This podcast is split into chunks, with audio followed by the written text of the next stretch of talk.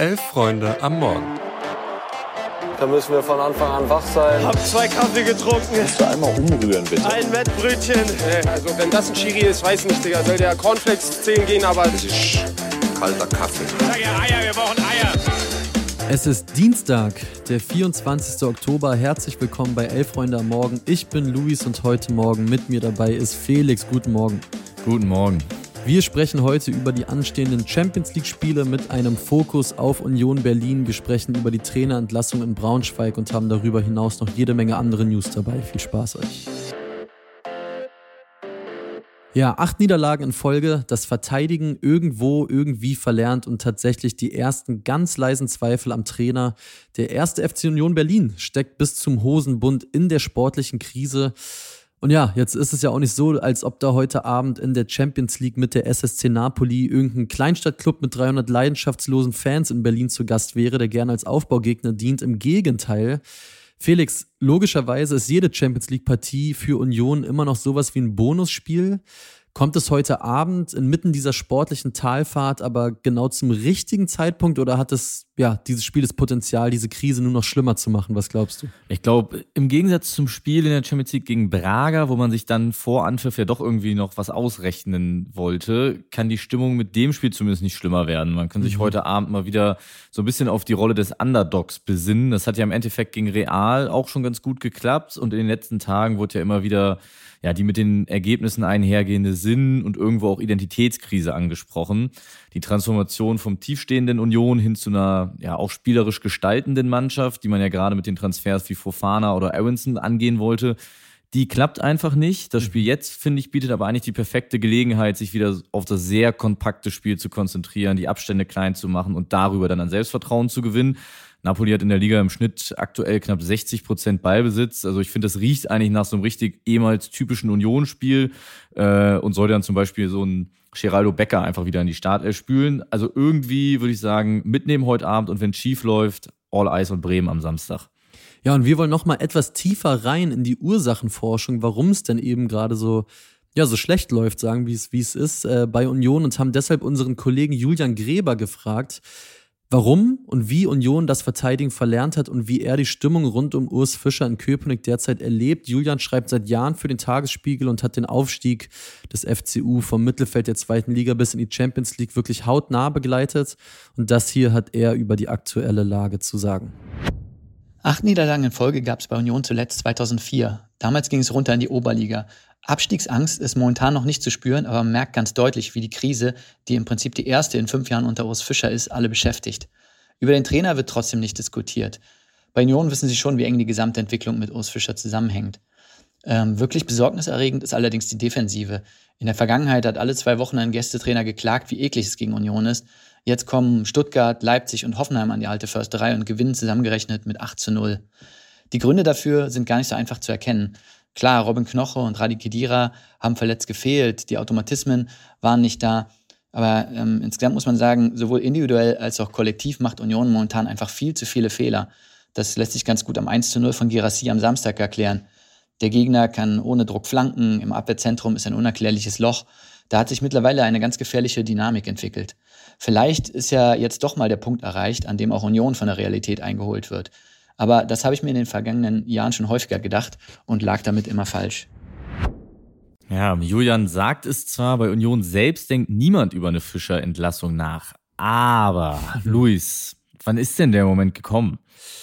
Also ganz ehrlich, wenn es nach mir gehen würde, finde ich, dass dieser Moment in dieser Saison eigentlich gar nicht kommen darf. Ich finde, Union wird quasi Werteverrat betreiben, wenn Urs Fischer in den nächsten Wochen ernsthaft zur Disposition stehen würde, weil du kannst nicht trotz der Qualifikation für die Champions League erzählen, dass dein Ziel der Klassenerhalt bleibt und dann, wenn es erstmals unter diesem wirklich verdammt erfolgreichen Trainer ein bisschen brenzlig wird, die Reißleine ziehen. Ich finde, damit wird sich Union dann eben doch als ein Verein demaskieren, bei dem halt auch längst alles läuft, wie im Rest des Profifußballs auch, bei dem eine erfolgreiche Vergangenheit auch schnell nichts mehr wert wäre. Im Gegenteil, ich finde, Union sollte mit Urs Fischer sogar in die zweite Liga gehen, aber dazu wird es eh nicht kommen. Dafür ist Union viel zu gut. Aber alles andere, fände ich, wäre Achtung, nicht Union-like und vor allen Dingen aber nach den letzten Jahren irgendwo auch schlechter Stil, finde ich. Ich würde dir insofern nur in einem Punkt widersprechen, dass ich die Aussagen von Oliver Runert so einschätze und auch ihn als Verantwortlichen, dass er schon jemand ist, der den Verein bedingungslos über alle Einzelpersonalien stellt und dass er im absoluten Worst-Case-Szenario, was jetzt aber den, allerdings noch nicht eingetreten ist, für mich schon jemand wäre, der sagt, vielen Dank für die bisherige Zusammenarbeit, wir werden Sie immer in guter Erinnerung behalten. Aber naja, so viel zu Union. Wir wollten aber noch wissen, was genau die denn jetzt heute Abend eigentlich erwartet. Ist das noch das berauschende Napoli vom letzten Jahr? Das erzählt uns jetzt The Zone-Kommentator und Host des Podcasts Serie Amore Mario Rica. Buongiorno ragazzi. Union Berlin bekommt es mit der SSC Napoli zu tun und das zu einem Zeitpunkt, wo man richtig am struggeln ist.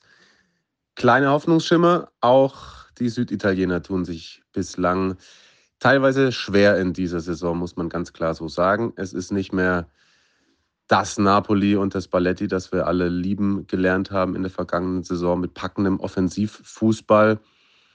Man hat einen neuen Trainer, Rüdi Garcia, der teilweise schon hart in der Kritik stand. Die Fans haben da teilweise auch schon seinen Rauswurf vehement gefordert, weil man eben einige Probleme hat zu Saisonbeginn, angefangen hinten in der Abwehr vor allem.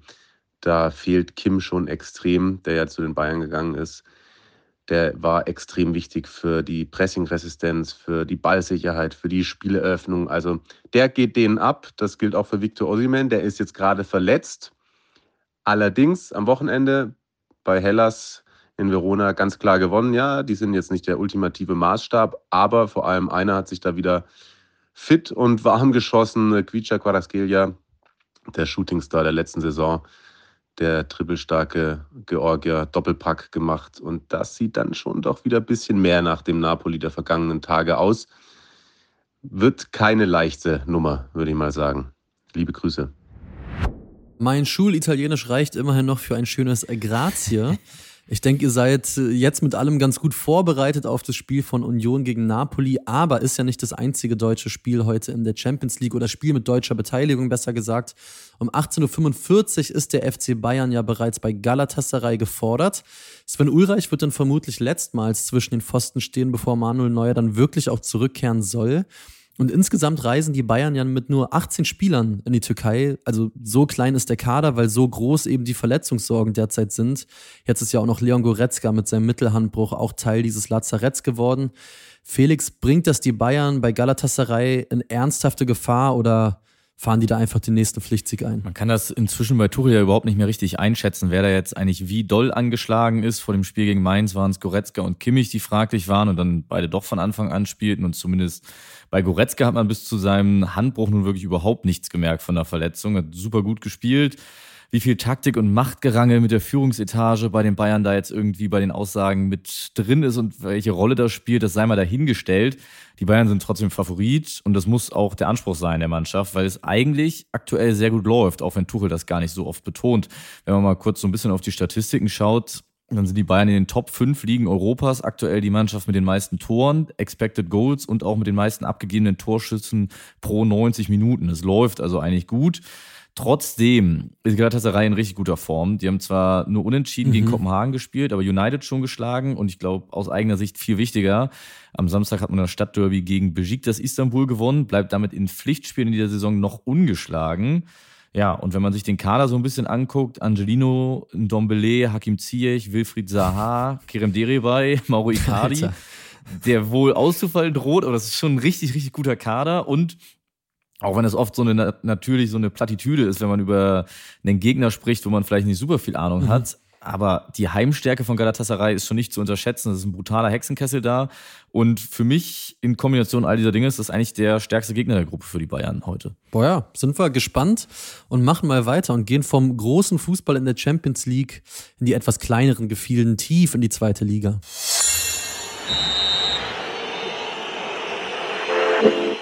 Genau, Eintracht Braunschweig hat Jens Hertel entlassen. Hertel kam erst zum Saisonbeginn zu den Niedersachsen und fliegt jetzt schon wieder raus. Marc Fitzner, bislang Co-Trainer der Profis und U23-Coach, wird das Team interimsweise übernehmen.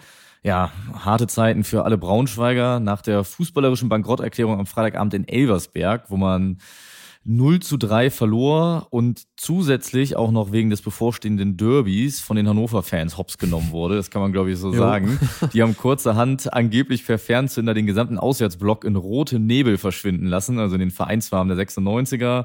Ja, Braunschweig konnte unter Hertel nur eins von zehn Spielen gewinnen, ist Tabellenletzter und hat auf den ersten Nicht-Abstiegsplatz, also auf Tabellenplatz 15, bereits sieben Punkte Rückstand. Ja, Luis, also alles in allem eine folgerichtige Entscheidung oder liegen die Gründe ganz woanders? Ja, aus der Ferne betrachtet äh, finde ich komplett folgerichtig, denn ja, es ist übel, wie wenig Braunschweig derzeit spielerisch auf den Platz bekommt und wie sehr das Team im Umkehrschluss auch einfach von Anthony Uja abhängig ist oder war.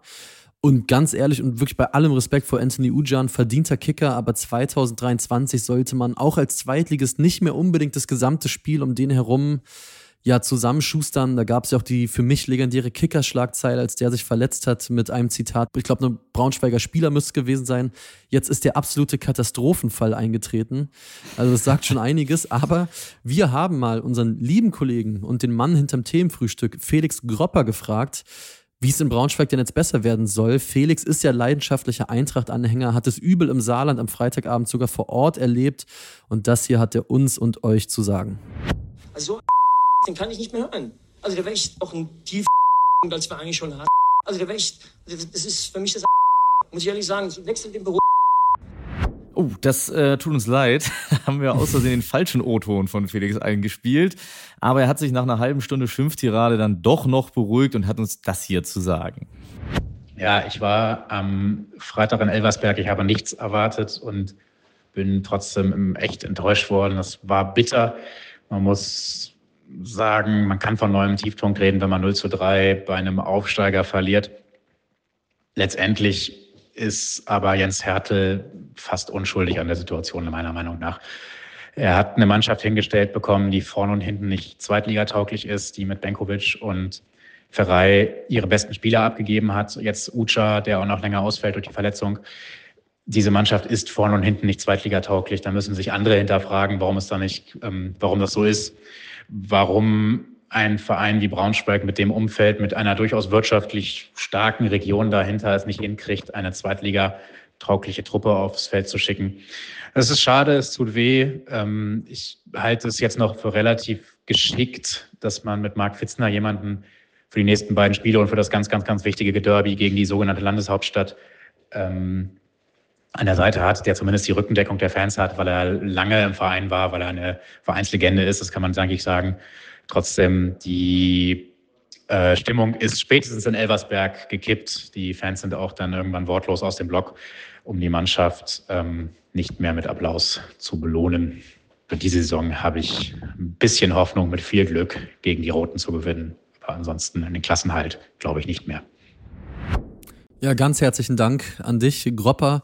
Und wir machen mal weiter, weil wir haben zum Abschluss noch ein paar News und es geht vor allen Dingen weiter um Trainer und Trainerinnen. Denn die deutsche Frauennationalmannschaft ist gestern für die Vorbereitung auf die Nations League-Spiele gegen Wales und Island in Frankfurt eingetroffen und dabei wurde vor allem klar, ja, wie tief der Riss zwischen der Mannschaft und der Nationaltrainerin AD Martina Voss-Tecklenburg sein muss. Wir haben euch ja gestern schon von ihrem ja, umstrittenen Auftritt als Rednerin bei der Bayerischen Zahnärztekammer berichtet, der deswegen so polarisiert hat, weil der Stand der Dinge ja eigentlich zumindest in der Öffentlichkeit noch war, dass Martina Voss-Tecklenburg krankgeschrieben sei.